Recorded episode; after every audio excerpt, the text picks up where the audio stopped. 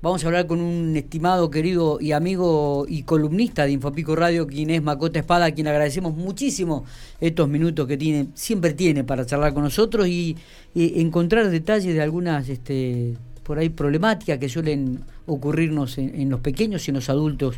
Y, creo que hoy vamos a hablar de un tema realmente muy, pero muy lindo. Macota, ¿cómo andamos, amigo? Buenos días, bienvenido. Buen día, buen día, ¿cómo andan? ¿Cómo andas, Miguel? ¿Cómo anda todo tu equipo ahí? Muy bien. muy bien, contento. ¿Cómo estás vos? ¿Bien? Bien, bien. Bueno, ¿de qué vamos a hablar hoy? Mira, la idea era um, hablar un poquito de lo que es el tórax, que, es la estructura que, forma el torso de todos los seres humanos, y dar una idea de, eh, de cómo se puede detectar, o sea, qué función tiene, cómo está constituido, Bien. y qué alteraciones pueden encontrar sobre todo los padres eh, en la edad del desarrollo de los niños, eh, que ahí es donde suele manifestar algún tipo de asimetría o de alteración, que es pasible de, llevar a, una interconsulta con el médico traumatólogo o bien con algún profesional abocado al área de la rehabilitación eh, postural. Mira.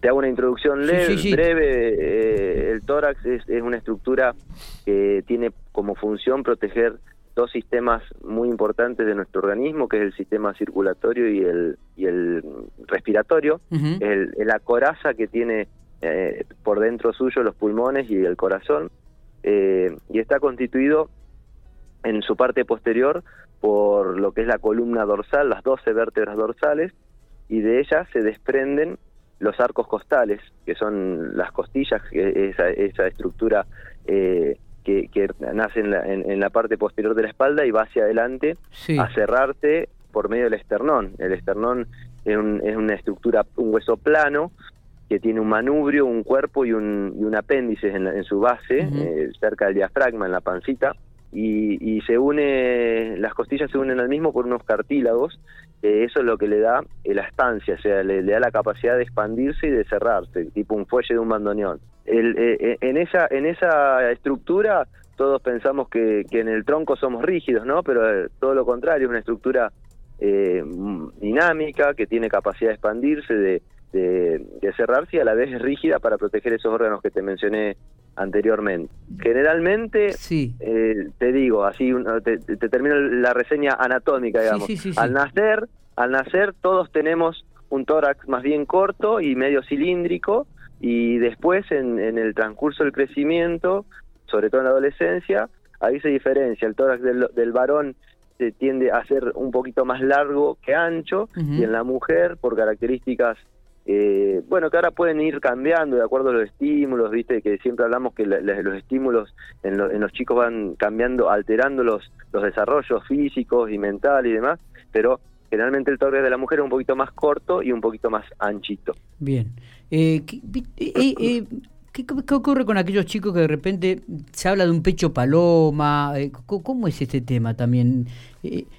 Este tipo de, situaciones que comienzan a, aparecer en, la adolescencia también o se profundiza aún de grande Macota no no esas alteraciones que son diferencias en la presentación de la cara anterior del tórax ya sea pecho de paloma o, o, tórax recurvatum o enquilla se llama, o, también puede ser cabum, que, el tórax esté como hundido así. Eh, lo, he visto, conozco amigos que, que este, padecían, no, digo, tenían esta, e, este tipo de situaciones. Esas alteraciones, que son generalmente son eh, no tienen complicaciones, no, no ah, son nocivas, son solamente estéticas.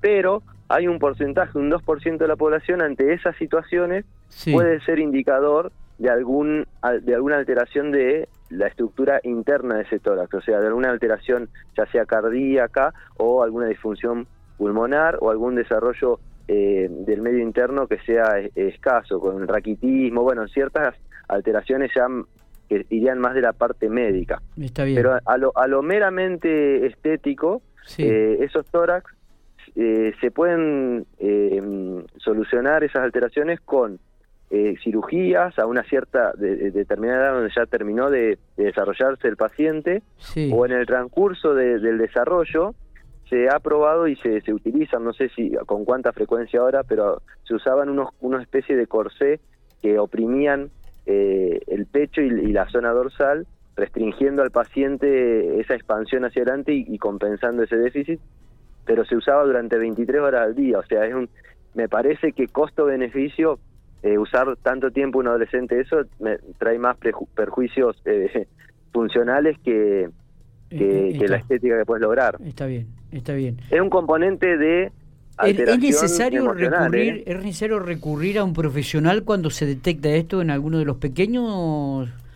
Mira, sí, lo aconsejable es, porque ¿qué pasa? Eso puede traer acarreado otras asimetrías y otras disfunciones. Entonces, está bueno que al detectar en la cara anterior del tórax una, una alteración de esas magnitudes, se concurra para ver si queda ahí o si también esa alteración genera alguna asimetría en el plano posterior o en el plano lateral del tórax, complicando en un futuro puede ser la capacidad pulmonar, la, la, función cardíaca, como te mencionaba antes, que son los órganos que están encerrados en esa jaulita, que es, el, que es el tórax.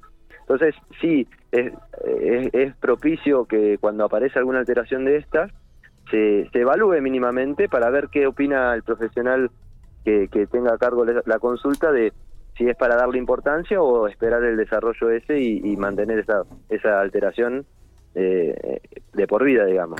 Si, no trae mal, si no trae malestar, se deja.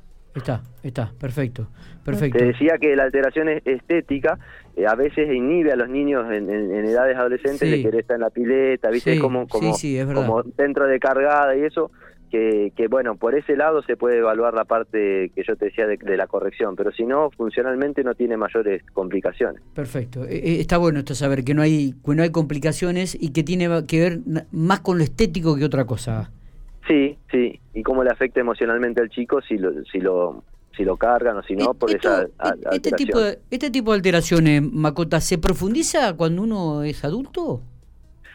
Eh, no, en, en realidad uno puede notar eh, que, que, se manifiesta más o menos de acuerdo también a los valores de musculares que tenga. Si vos tenés una hipertrofia muscular en esa zona pectoral y lo podés llegar a disimular o, a, o, a, o, a, tapar un poquito esa alteración, y obviamente que por ahí cuando uno es más adulto y pierde masa muscular y se acentúan los relieves óseos, se pone más de manifiesto, al igual que cuando sos chiquito, que no tenés mucho desarrollo muscular, y viste que el cuerpo, el torso de una persona o muy joven o muy adulta, por ahí cuando tiene eh, la, la, falta de ese desarrollo muscular, evidencia más la, estructura ósea, entonces los relieves se ponen más de manifiesto. Perfecto, perfecto. ¿Sí? Sí, sí, Se puede disimular con trabajo físico, en, sí, sí, eh, hipertrofiando, eso se puede disimular.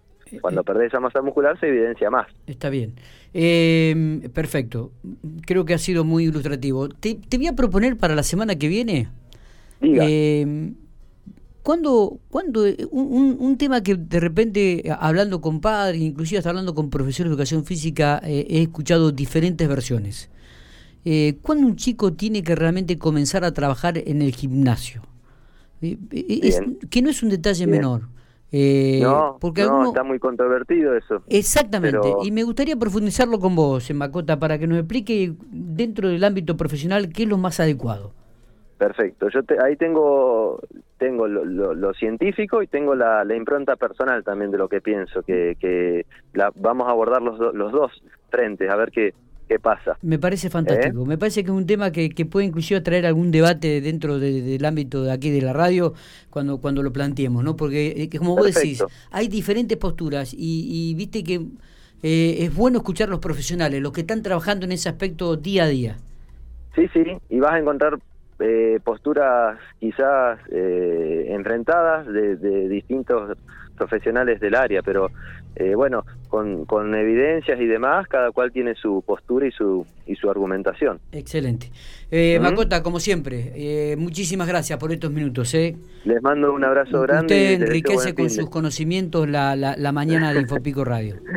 bueno, gracias, agradezco esos conceptos. Bueno, si, un abrazo. si hay algún paciente que quiere hacer alguna consulta, tienen que dirigirse directamente a Salubritas, en calle 18 entre 21 y 23, ¿no? Calle 18, entre 21 y 23. ¿Y el teléfono específico del área de ustedes cuál es? Porque alguna vez... El, el 2302 50 90 32. 50 90 32. Perfecto.